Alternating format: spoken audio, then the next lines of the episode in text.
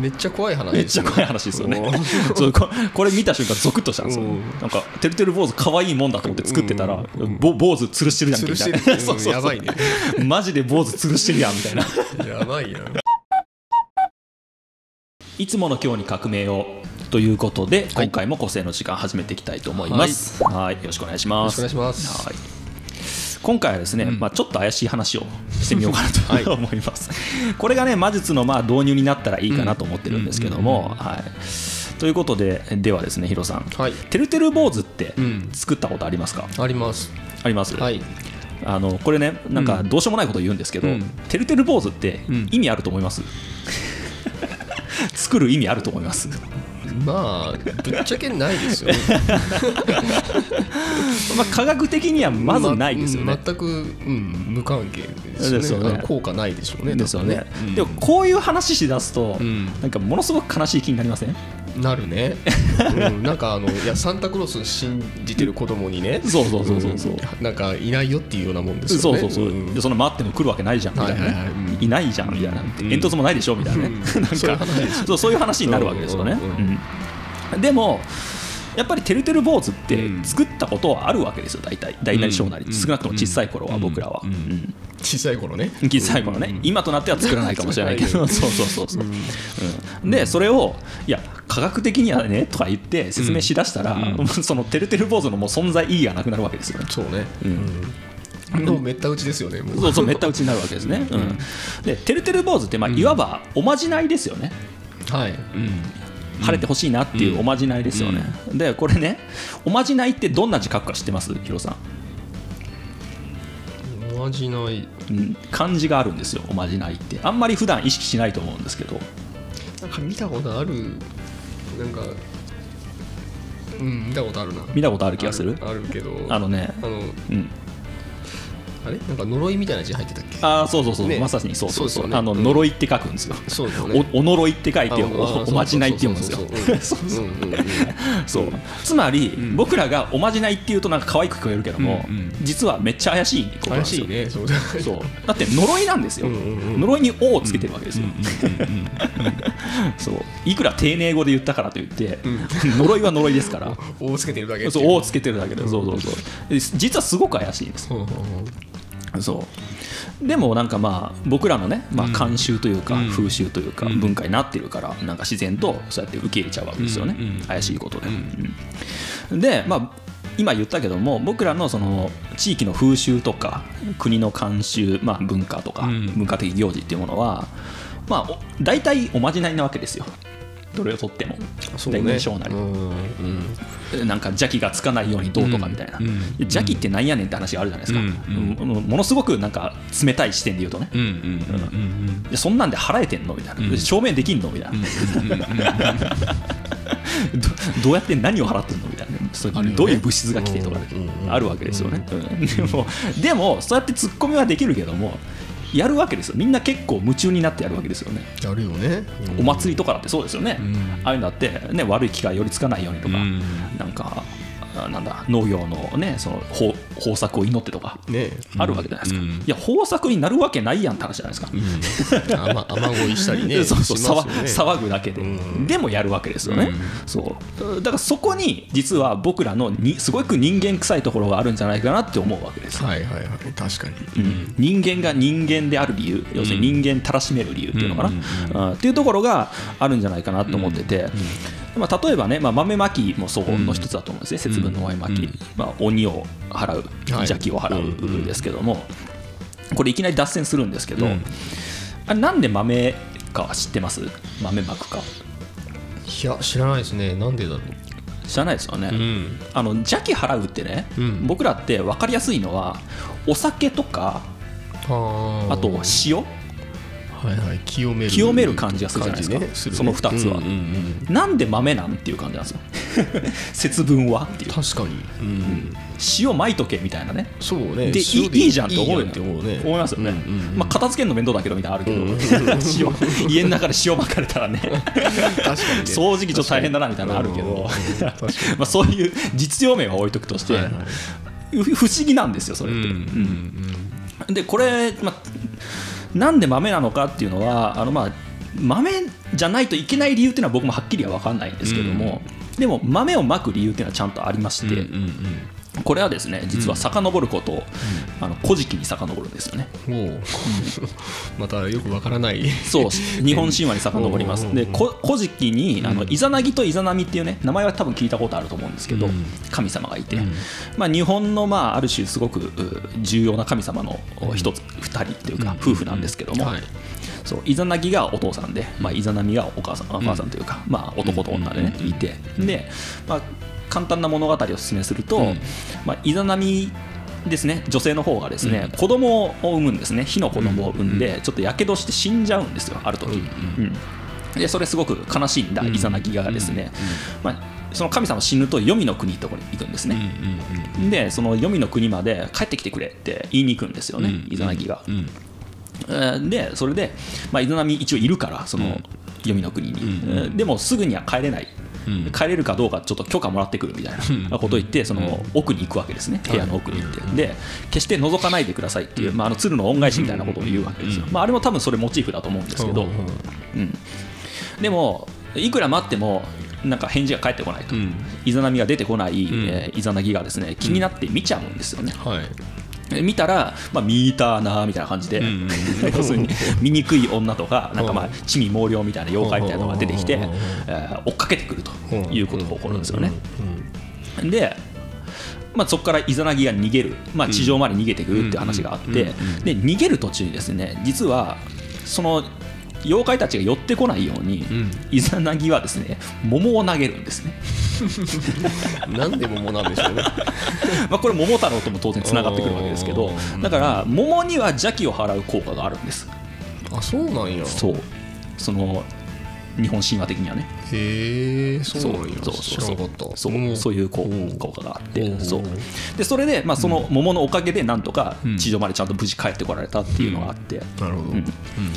でその桃ですね。ポイントは桃なんですよ、今桃なんですよね。出てきたのは。豆じゃなくて。ね、うん。桃ね。うん。でそのね桃と豆が関係あって実は。うん。なんていうのかな。あの節分の豆まきって、うん。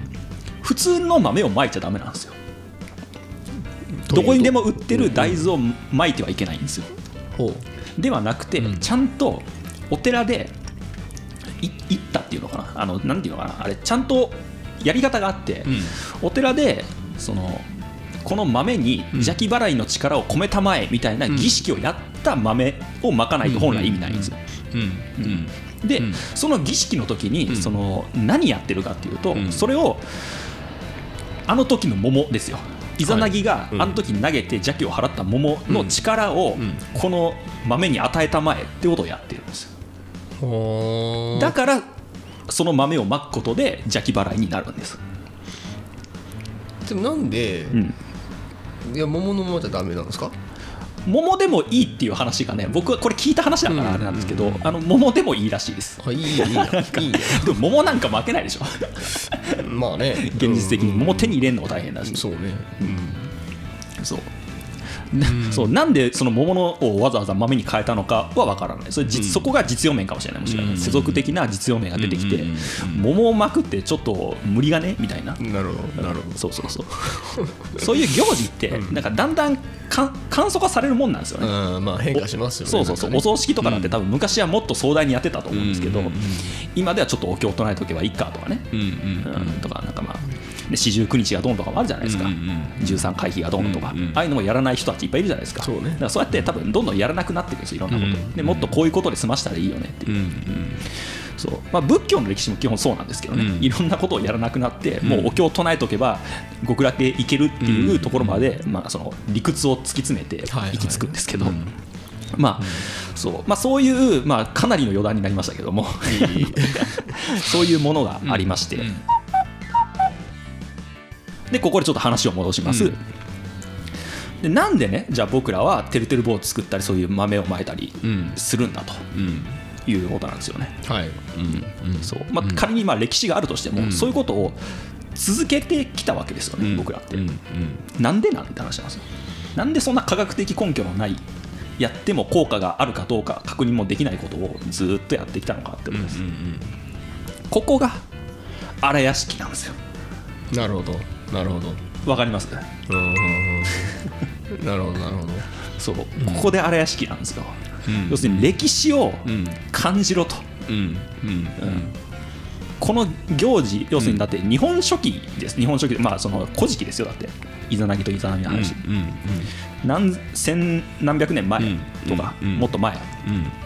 に作られたものが今に生きているっていうことを感じるために多分やってるんですよ僕らって忘れないようにね。そう本来はね、うん大部分形骸化するけども、うんやっぱり、うんそうそうなんですよ。でで形骸化するってことは結局荒屋敷が死んでいってるってことなんですよ、うんうんうん そうね。そう。うんうんだからこそそれを蘇らすために本当はあるんだけども、ん。だからそこの循環を作るために、文化行事をやる荒屋敷が復活する、うんでそしたらまたその文化行事のありがたさがよくわかるからもう一回やるみたいな、はいはいはい。そういう循環が起こるように、うんっていうことですよね、そう。ここにつながってくるんじゃないかなっていうのがこれは僕の解釈ですよちなみに。いやまあでもそうですね、うん。なんかいやいろいろこう例えばあの原爆がありましたとかね、うん。ああいうのでも忘れちゃいけませんみたいな。そうそう震災も忘れちゃいけません。っうんうんうん、ずっと繰り返してなんかやるじゃないですか。うん。うん。まあ忘れないようにですよねまあ、平たく言えば,、ね、えばものすごく平たくなっちゃったけど、今 ちょっとありがたみが ありがたみがね、スパッと消えたけど、今の話だと。まあまあそういうまあ平たく言うとそういうことですよそういうことです、そういうことです。うんだから僕らのだからそう近代的な考え方でいくと、ん。こういうことって意味ないじゃんでもう済ましちゃうんですよ、うん。うん。でそれが結局僕らの荒屋敷ってものをどんどんどんどん弱めて、うん。どんどんどんどん現実のありがたさっていうのが消えていくんですよね、うんそれによってどうなるかっていうと生きてる意味なんかないんじゃないかって話になっちゃうんです、そう。もちろん仏教的にも生きてる意味なんてないんですよ意味はないんです、生きてることに、うん。でもこんなことを踏まえたら、うん。もう感謝しか湧いてこないでしょっていうのが仏教なんですよね、うん。うん。この歴史のことをもろもろ踏まえて、うん。ここまで続いてきたってことを実感できたらもう、うん。意味とか考える以前にもう感謝でしょと。はいはい。ってことになる。でもそこをなくしてしまったら途端に意味みたいなものを逆に求め始めるわけですよ、なんで自分ここにいなきゃいけないのかとか、そう。生きてて一体どういういいことがあるのかとか、うんなんでこれ役に立つのかとか、なんかそういうことばっかり考えるようになって頭ばっかり働くようになっちゃう、うん心じゃなくて、うんうん。そう。だからまあこういう近代末期というか、まあ、末期はもう超えたと思ってるんですけど、うんまあ、これからの時代だからこそこういう本当の土台の部分ですよね、うん。人間の、うん。うんを思い出していくことが僕はすごく大事なんじゃないかなと思ってて、うん。今回改めてねこういう仏教の話とかこういう日本の話とかね、を勉強してですね、そう思ったわけですよ。なるほど。なるほど。なるほど。はい、ということでね、まあ、今後もこんな感じでね。そうこういう実感をなるべくねはい湧く、はい。まあ、僕の実感も伝えていきたいし、だってね僕自体が感じてなかったらね言葉だけで伝えたって伝わらないから。そう。だからなるべく僕が本を読んでねこういう実感を得たことをね、あのこの動画でねお伝えしていければなと思ってます。うん。はいということで、まあ、今回まとまったかなこれでなんとなく。はい。はい、ちなみにですね、まあ、これまた余談に一応言っとくと、あのてるてる坊主の話もあって実は、うん。うん。なんでてるてる坊主ってあんな風になってんのみたいな、うんうん。これ、まあ、いくつかしなんか諸説あるみたいなんですけど、はい。あの実は怖い日本の昔話みたいな感じになってて実は。あの、まあ、これ話しとこうか、まだ時間ちょっとあるから、うんうん。あのこれね一番怖い話は、うん。あの昔ねお寺のお坊さんがうん。村の人からね、うん。雨降らしてほしいってあ晴れさせてほしいかな、うん。って頼まれたんだって、うん。めちゃくちゃ、うんうんうんでめっちゃ必死にお経を唱えたらしいんですよ、でもやまなかったらしいんですよ。うん。うんうん でめちゃくちゃ非難されて、はい。えー、と自殺したかなんかなんですよ。悲っていう話があってそう。んでその自殺したお坊さんを供養するためにそのてるてる坊主作って吊るしたら晴れたっていう話があったらしくてえ。ー確か。なんかそんな感じの話だったんです。これ僕もはっきり覚えてないからちょっと違うかもしれないけども、うんうんはい、そういう話がまあネット上に一応書いてあって。うんめっちゃ怖い話。めっちゃ怖い話ですよね。そうここれ見た瞬間ゾクッとしたんですよ。うん。なんかてるてる坊主可愛いもんだと思って作ってたらぼ坊主吊るしてるじゃんけみたいな。吊るしてる。そうそうそう。やばいね。マジで坊主吊るしてるやんみたいな。やばいやん